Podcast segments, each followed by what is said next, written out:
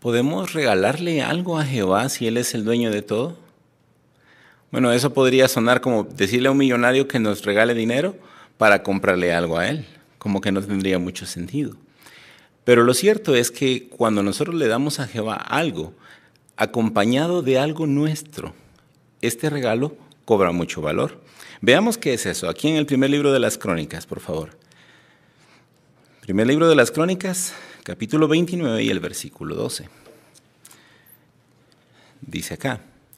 Primero, lo que Jehová nos da. Primero de las crónicas 29, 12. Dice, las riquezas y la gloria provienen de ti, y tú lo gobiernas todo. En tus manos hay fuerza y poder, y tus manos son capaces de engrandecer y fortalecer a todos.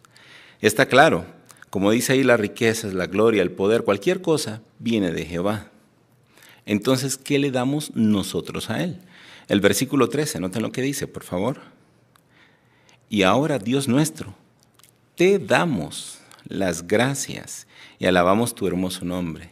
Como cuando, cuando le damos un regalo a alguien y le ponemos una tarjetita, ¿verdad? Eso es nuestro. Nosotros le damos las gracias y la alabanza, o sea que también esto forma parte de nuestra adoración. ¿Cómo podemos ilustrarlo? Bueno, como una niña que sus padres le compran los útiles para que ella vaya a la escuela, le compran crayones, hojas para que ella dibuje, y entonces dibuja un paisaje con la familia. Bueno, una niñita de cinco años verá qué dibujo va a hacer.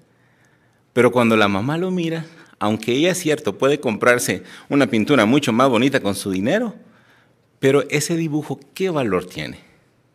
Entonces, cuando, cuando Jehová ve que nosotros utilizamos lo que Él nos da a nosotros para darle un regalo a Él, podríamos decir que nosotros con, nuestro agradecimiento lo acompañamos como esa notita que lleva el regalo.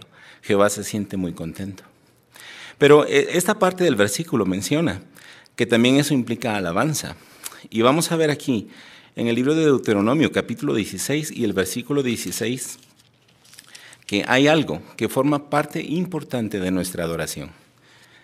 Deuteronomio 16, 16 dice de los israelitas, Tres veces al año todos tus varones deben presentarse delante de Jehová tu Dios en el lugar que Él escoja, durante la fiesta de los panes sin levadura, la fiesta de las semanas y la fiesta de las cabañas, y ninguno debe presentarse delante de Jehová con las manos vacías. Noten ustedes, los israelitas tenían que invertir en, en ellos mismos. Porque para hacer esos viajes ellos tenían que gastar dinero, pero tenían que ir con algo en la mano, o sea, no solamente llegar a la fiesta, sino que llevar un regalo para contribuir. Bueno, qué importante lección es esta, porque a veces nosotros quisiéramos pensar en que cuando una persona aprende la verdad, podríamos ayudarle y apoyarla para que la persona se beneficie de todos los programas espirituales. Pero lo cierto es que la persona que aprende a invertir de sus recursos en sí misma para adorar a Jehová, y cuando la persona entiende que parte de su adoración es contribuir, entonces no la estamos privando de, ese privilegio maravilloso que tiene. Así como nosotros no podemos orar eh, en vez de alguien, no podemos predicar por alguien, tampoco podemos quitarle el privilegio de contribuir a alguien. Bueno, ¿por qué lo hacemos? En, el primer libro de las crónicas que leímos, menciona que Jehová se siente contento cuando nosotros ofrecemos ofrendas voluntarias. Entonces, contestando la pregunta, ¿qué le podemos dar a Jehová si todo es de Él?